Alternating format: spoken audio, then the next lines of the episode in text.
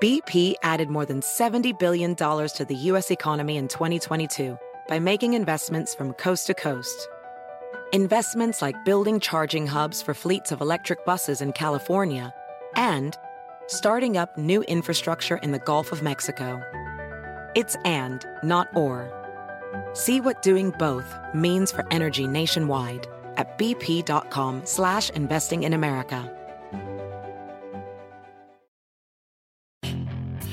Hacer dinero de manera difícil, como degustador de salsas picantes, o cortacocos, o ahorrar dinero de manera fácil con Xfinity Mobile. Entérate cómo clientes actuales pueden obtener una línea de Unlimited intro gratis por un año al comprar una línea de Unlimited. Ve a es.xfinitymobile.com. Oferta de línea Unlimited gratis termina el 21 de marzo. Aplican restricciones. Xfinity Mobile requiere Xfinity Internet. Velocidades reducidas tras 20 GB de uso por línea. El límite de datos puede variar.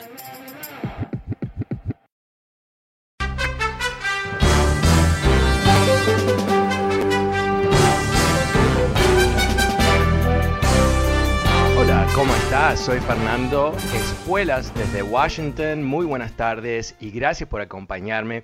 Hoy el presidente Biden se encuentra en Inglaterra como parte de su primer viaje internacional. Ah, se reunió hoy con el primer ministro Johnson de Gran Bretaña y también anunció lo que te anticipé ayer, ah, la donación de 500 millones de dosis de vacunas Uh, en el próximo año para más o menos 90 países uh, necesitados en África, en América Latina y Asia.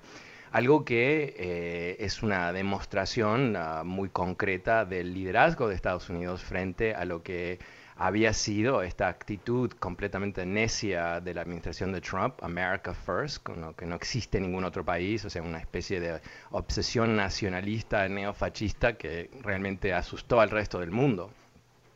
Es un cambio obviamente muy dramático y lo que se está filtrando de, este viaje es la expectativa de muchos de los aliados de Estados Unidos que se ha retomado el camino histórico de Estados Unidos y sus aliados enfrentándose al mundo.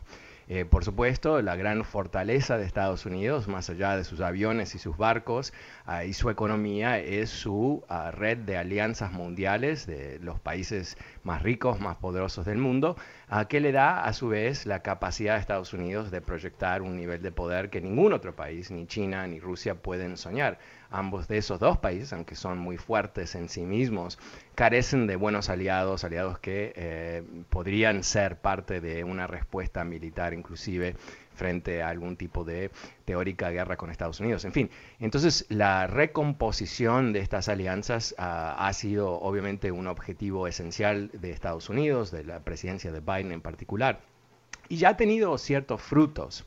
El Pew Research Center, que es un, uh, bueno, quizás es la, la, la, organización sin fin de lucros más importante del mundo en términos de encuestas, uh, todos los años hace encuestas de qué nivel de aprobación tiene Estados Unidos como país en diferentes países. Y te comento que desde uh, el fin de la administración de, de Biden, uh, al nivel mundial, Estados Unidos tenía un nivel de aprobación del 34%. 34%. Ahora, uh, después de más o menos cinco meses de la administración de Biden, Estados Unidos duplicó efectivamente ese nivel de aprobación, 62%. Y más allá de eso, eh, Pew uh, encontró que el 75% del mundo, en, este, en esta encuesta por lo menos, expresó co confianza que eh, Biden va a hacer lo correcto, do the right thing, sobre temas internacionales. Y eso se, se compara con uh, la nota que recibió Donald Trump de 17%. O sea, eh, ¿cómo entender esto y por qué es relevante? Eh, si la seguridad de Estados Unidos, y no solamente militar, pero económica también, está directamente relacionada a esta red de alianzas, eh, que nos odien la gente del mundo, como es el caso bajo Trump, obviamente no fortalece a Estados Unidos, no tiene ningún objetivo positivo para Estados Unidos, es muy bueno para los rusos, es muy bueno para los chinos.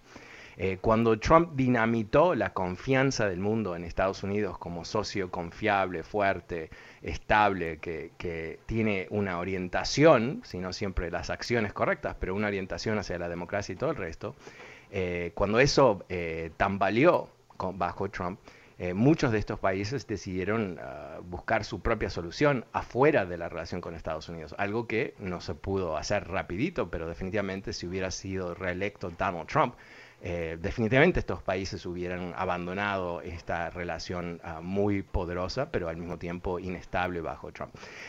¿cómo, ¿cómo, ver este viaje en general? Y por supuesto el viaje no termina por unos días, todavía queda varias reuniones que él va a llevar a cabo con socios estratégicos del G7, los países, los países más eh, eh, grandes, de, más poderosos, eh, económicamente poderosos del mundo, ah, y también ah, en, la, en, la, última reunión que él va a tener en, ah, Suiza, va a ser con Putin, donde Biden hoy, hoy dijo, le voy a decir lo que pienso, ¿no? Ah, se está perfilando esa reunión como una especie de advertencia dura de Estados Unidos hacia Rusia, eh, comunicándole cara a cara que todo el espacio eh, de acción que Trump le había dado a Putin, la posibilidad de hacer lo que quería en el mundo, la posibilidad de burlarse de Estados Unidos, la posibilidad de intervenir en las elecciones de Estados Unidos, eh, para y que va a haber reacciones ah, quizás costosas. No sabemos qué eso es, ah, obviamente no se está hablando de ir a la guerra ni nada por el estilo, pero Estados Unidos sí tiene herramientas cibernéticas que se consideran que son muy poderosas, tan poderosas que Estados Unidos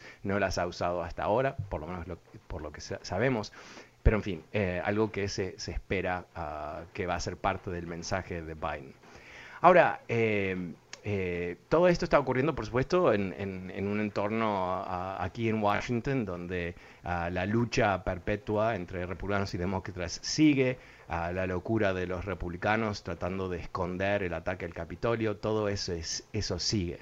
Pero de alguna manera, eh, hoy por lo menos yo me siento tremendamente optimista de que vamos a tener un mejor futuro de que lo ha sido el pasado reciente. Eh, la normalidad ah, radical, puede decir de esa manera, de Biden, ¿no? Eh, que es humano, que es normal, que tiene ciertos valores que aunque quizás tú no los compartas, eh, son, ah, diría yo, valores clásicos de un presidente estadounidense.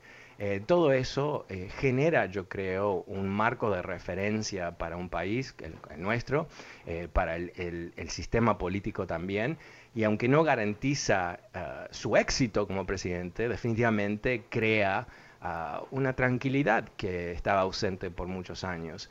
Una tranquilidad ah, de que, eh, por lo menos eh, en el peor de los casos, volvemos a la, a la bobera antigua, pre-Trump, pero no a la loquera tan absurda, tan peligrosa ah, que vimos en los, en los últimos cuatro años. Bueno, ¿cómo lo ves tú? ¿Cómo eh, piensas que estaba avanzando Biden? ¿Te, parece que eh, va a tener éxito? ¿Te parece que no? ¿Hay cosas que te preocupan? ¿Quizás tienes algún tipo de inquietud que quieres compartir conmigo? Bueno, llámame, el número es 844-410-1020, 844-410-1020. Eh, también aprovecho para recordarte que este programa está disponible en podcast, algo que eh, cuando tú quieras escucharlo, sin duda puedes escucharlo gratuitamente en tu ah, teléfono celular, en tu ah, computadora, donde quieras escucharlo y de esa manera, eh, bueno, siempre puedes no te tienes que privar del programa. Es totalmente gratis, lo puedes hacer a través de fernandoespuelas.com. Spotify y Apple Podcasts. Ok, vamos a ir a las líneas con la primera llamada. Vamos a, encontrarnos ahora con Lidia. Hola Lidia, buenas tardes, ¿cómo te va? Hola Fernando, un gusto saludarte. Gracias, igualmente. Mira, todo lo que estás diciendo ahora nos da, nos da más esperanza. Uh, imagínate 500 500 millones de vidas rescatadas en el mundo gracias a, un presidente honorable que, que, tiene un buen corazón y a un país que, que, que, aunque la gente lo critica sigue ayudando, sigue tomando el curso de ayudar a la, al, al más desvalido. Entonces yo creo que eso será una muestra para que mucha gente se dé cuenta de la diferencia entre uno, uno y el otro. Eh, entonces yo estoy muy muy contenta y, y, me pongo a pensar en toda esa gente pobre que no que no va a poder que no pudo accesar a, tener a una vacuna que no que no tiene los medios y que que ahora tiene la esperanza de que tanto ellos como sus hijos van a, a poder rescatar su vida Fernando. Me da mucho gusto Sí, y mira, eh, interesantemente eh, el presidente cuando anuncia esta donación uh, también uh, dice algo que me parece súper interesante, que es um, el... Uh, dice, estas donaciones no tienen condiciones, o sea, no estamos intercambiando las vacunas por algún tipo de um, beneficio. y eso es, es una, un, un comentario directo a lo que ha hecho Rusia y China. Ambos países tienen vacunas. No son tan buenas como las de, Estados Unidos, son diferente tecnología, no tan efectivas. Pero están distribuyendo esas vacunas, pero las están vendiendo, están haciendo acuerdos, están pidiendo beneficios de un, de un tipo u otro. Y lo que Estados Unidos está haciendo es volviendo a ese tremendo papel que ha jugado desde la Segunda Guerra Mundial, pues, sin duda, que es uh, avanzar con un plan para rescatar el mundo, algo que es bastante ambicioso y que solamente, no solamente, solamente Estados Unidos lo puede hacer, pero también solamente Estados Unidos tiene los recursos. Interesantemente, el senador uh, Lindsey Graham, uh, que se convirtió en el, en el cachorro de Donald Trump, eh, dijo hoy que esto era una muy buena idea porque con, los, eh, con estas vacunas podemos eh, protegernos a nosotros mismos protegiendo a otras personas. ¿no? El, el, gran riesgo de la pandemia, más allá del obvio de la gente que se está muriendo día por día, es que se genere una variante de la pandemia por el descontrol, a un cambio en, en, el código genético del virus y que, se, y que vaya más allá de las vacunas. Y la única defensa de eso, de, ese, de esa posi posibilidad, es que se vacunen más personas, en particular en, en, lugares pobres donde no pueden acceder en estos momentos a vacunas, como tú dices. Uh, muchas gracias, Lidia, gracias por participar. El número gracias. es 844-410-1020. Pasemos con Víctor. Hola, Víctor, ¿cómo estás? Buenas tardes. Sí, buenas tardes. Este, uh, quería tener la oportunidad para eh, una de las cosas, este, Biden ha hecho excelente trabajo en los Estados Unidos. Es grandísimo el trabajo que, uh, el paquete que estuvo, que um, agarró. Pero una de las cosas que es preocupante es uh, la, la frontera. parece como que si la opinión de mucha gente eh, que es como que si abrió la frontera, claro, no lo hizo, no lo hizo, pero le dio a una válvula, abrió una válvula que, que ha creado mucha gente que se está um, viniendo y niños especialmente. Y es preocupante porque eso es lo que nos, nos preocupa a nosotros, de que van a agarrar a el otro a Partido Republicano como una excusa para propaganda en contra uh -huh, de esta administración. Y es preocupante. Sí, sí. Y, sí. este, uh -huh. y la otra es de que me parece que está dando demasiados uh, facilidades de dinero fácil para y eso crea que la gente no quiera regresar a trabajar. Mm. Hay muchos lugares que necesitan gente que, yeah. trabaja, que regresen a trabajar pero no a pero, pero eh, esto sí, bueno pero pero hablemos por qué es eso hablemos de, ese, de esa segunda parte después podemos hablar de la frontera. Eh, okay. eh, parte de lo que ha ocurrido en este país en el último año es que hemos descubierto que los supuestos uh, trabajadores esenciales que rescataron la economía el año pasado, que eh, siguieron cultivando nuestra comida, trabajando en supermercados, hospitales y otros lugares, eh, son maltratados en forma sistemática, ¿no? ganando poca, poco dinero por mucho trabajo. Y hemos, nos hemos acostumbrado en este país desde los años uh, 80, yo diría, a, darle eh, una especie de uh, a privilegio a las empresas, que eh, su crecimiento y su rentabilidad es lo único que prima. Y si los trabajadores tienen que estar, ser explotados, hay que explotarlos. Y lo que ha pasado en, en particular con el movimiento de, establecer el sueldo mínimo a 15 dólares la hora, es que mucha gente ha descubierto que, hay una irracionalidad total entre el trabajo que hacen y lo que se le pagan. Y inclusive hoy en el Washington Post hubo un artículo muy interesante diciendo varios negocios, creo que no, no, recuerdo el número, una docena de empresas que no podían conseguir empleados cambiaron su estrategia. ¿Tú sabes qué, qué estrategia tomaron? Adivina. Sí, um, para no mí, sé si me escuchaste. No, bueno, sí. te, te, digo, perdón, eh, tenemos un, un, delay, entonces por eso te hice una pregunta y no me escuchaste, sí, pero sí. Para, eh, te, te, comento, eh, le subieron el sueldo a la gente. a 15 dólares y ahora están repletos de trabajadores y los trabajadores son mejores y más motivados y están generando mejores utilidades. Entonces lo que, lo que ha pasado aquí es que estamos haciendo un recambio. La gente está buscando que se le pague en forma digna. Ah, que si tú trabajas 40 horas la, 40 horas la, semana, que tengas suficiente para vivir una vida normal. No creo que eso es, una ah, exigencia demasiado alta. Por supuesto, las empresas que estaban pagando 7, 8, 9 dólares la hora, eh, obvio, no están demasiado contentas necesariamente, pero también tenemos la situación de Amazon.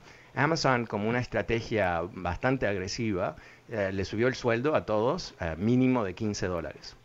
Eso ha creado ahora un sinfín de opciones. Trabajadores de restaurantes, por ejemplo, que les estaban pagando miserias para trabajo muy duro, eh, a veces muy dificultoso con, personas con mal humor y todo eso.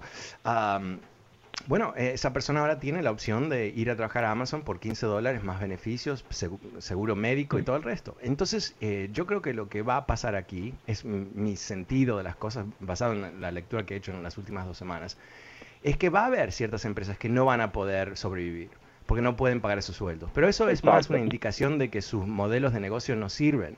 ¿No? Y va a haber otras empresas que van a decir, ok, yo pago más por la mano de obra, pero recibo un mejor trabajador, más confiable, que no se me va cada cinco minutos y todo el resto.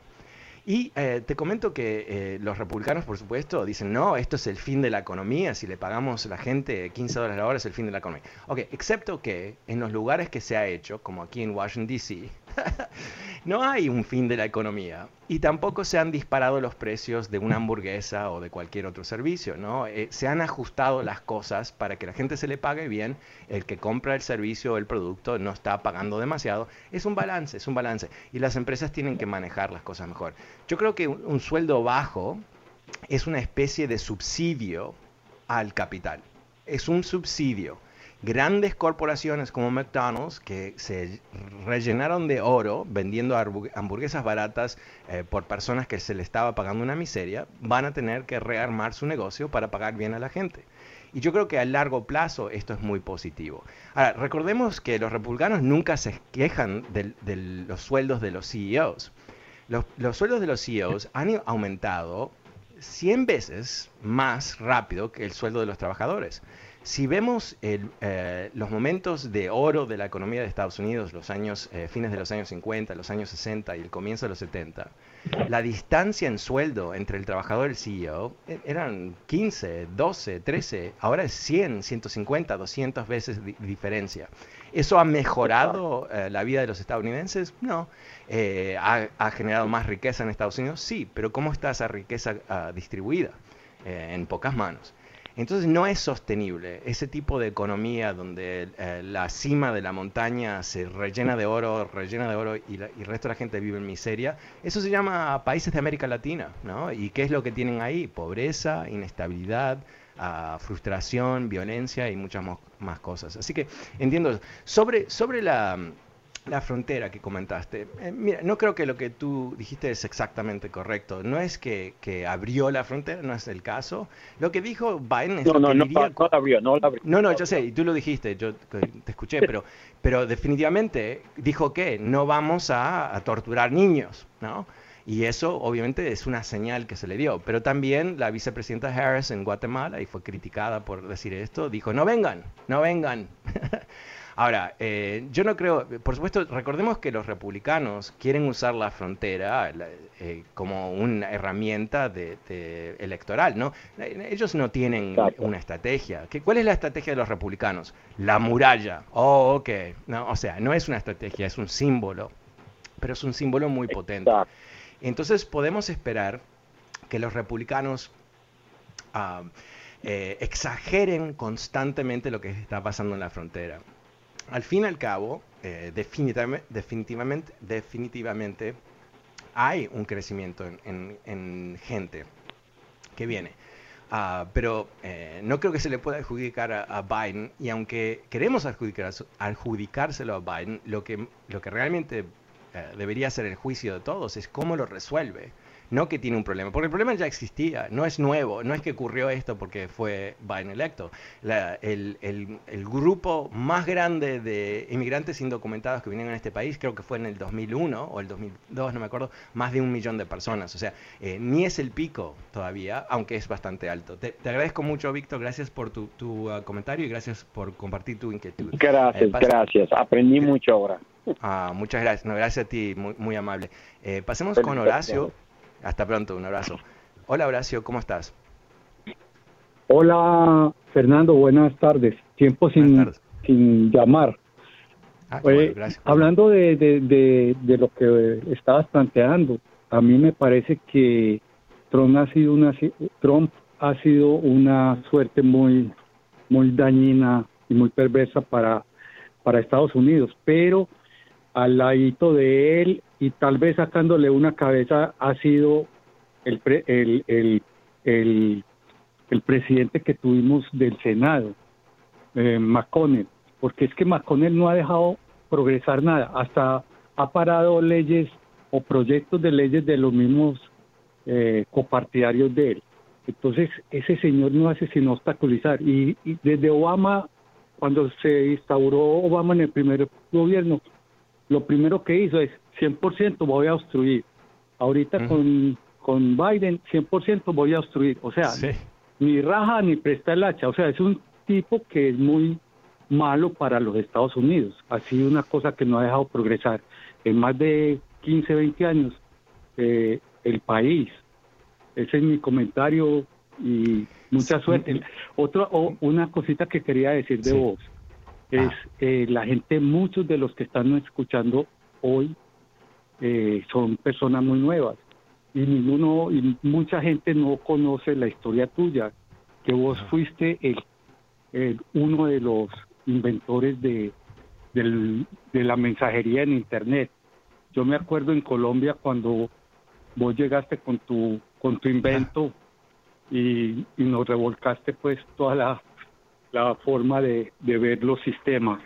Entonces, y que fuiste uno de los multimillonarios de este país, porque la gente pensará que es que vos estás eh, buscando eh, o tu posición económica ha sido siempre a, media. Y cuando fuiste multimillonario y, y, dejaste tus millones eh, por, por ser honesto, por, por responder ante la las trampas que te hicieron en, en tus negocios. Wow, conoces toda mi historia. que... estés muy bien. gracias. Gracias, gracias. Yo, yo eh, recuerdo esos tiempos en particular, tuve el placer de ir a tu país, a Colombia, muchas, muchas veces, y qué, país espectacular, y qué, linda la gente colombiana, y la belleza de Colombia, por favor eh, las montañas, eh, obviamente el mar y mi, mi, ciudad favorita eh, creo que fue Cartagena, que es, es, una joya así arquitectónica pero también natural. bueno, Mira, yo, yo, diría lo siguiente, más allá de, de mi, mi, historia personal, eh, yo creo que, eh, parte del placer, eh, el honor de hacer este programa es la posibilidad de hablar con muchos otros inmigrantes que vinieron de nuestros países latinoamericanos ah, y poder encontrarnos con, ah, con, cierta realidad, ¿no? Frente a lo que parece a veces este país, que es un, gigante y, parece que el poder político está tan lejos de nosotros y que nosotros estamos ahí rezando que las cosas vayan bien yo creo que, que, para mí una de las cosas que aprendí en este país desde joven como un inmigrante sin un peso, sin hablar inglés, ah, era que eh, este es un país donde podemos actuar, uh, podemos actuar ah, con fuerza sobre el sistema político en particular, el sistema económico también, y lograr tener peso, ¿no? y quizás mi, mi, frustración más grande al mismo tiempo es la creencia de millones de latinos que quizás vienen de países donde no hay un sistema político que funciona, México, El Salvador, otros países así, que están ahí rendidos pensando que los, ah, el tema de la política lo hacen otros y ellos simplemente son los receptores de las malas decisiones. y a veces yo pienso, ¿qué poder tenemos comunidad latina que todavía no usamos y no seguimos usando Ah, pero al fin, pero, pero también soy optimista que, que las cosas están cambiando, que vamos a, generar más conciencia juntos y que a través de esa conciencia vamos a poder lograr buenos cambios, no solamente para nosotros, pero para este país. Pero ahora tengo que lograr un, un corte comercial, pero vuelvo enseguida, no te vayas, el número es 844-410-1020, soy Fernando Espuelas desde Washington y vuelvo enseguida con más de tus llamadas, no te vayas.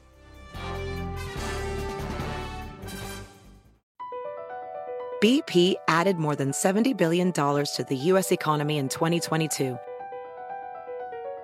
Investments like acquiring America's largest biogas producer, Archaea Energy, and starting up new infrastructure in the Gulf of Mexico. It's and, not or. See what doing both means for energy nationwide at bp.com slash investing in America.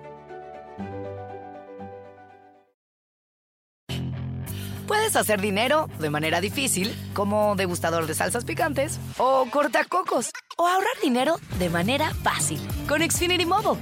Entérate cómo clientes actuales pueden obtener una línea de un límite intro gratis por un año al comprar una línea de un límite. Ve a es.xfinitymobile.com.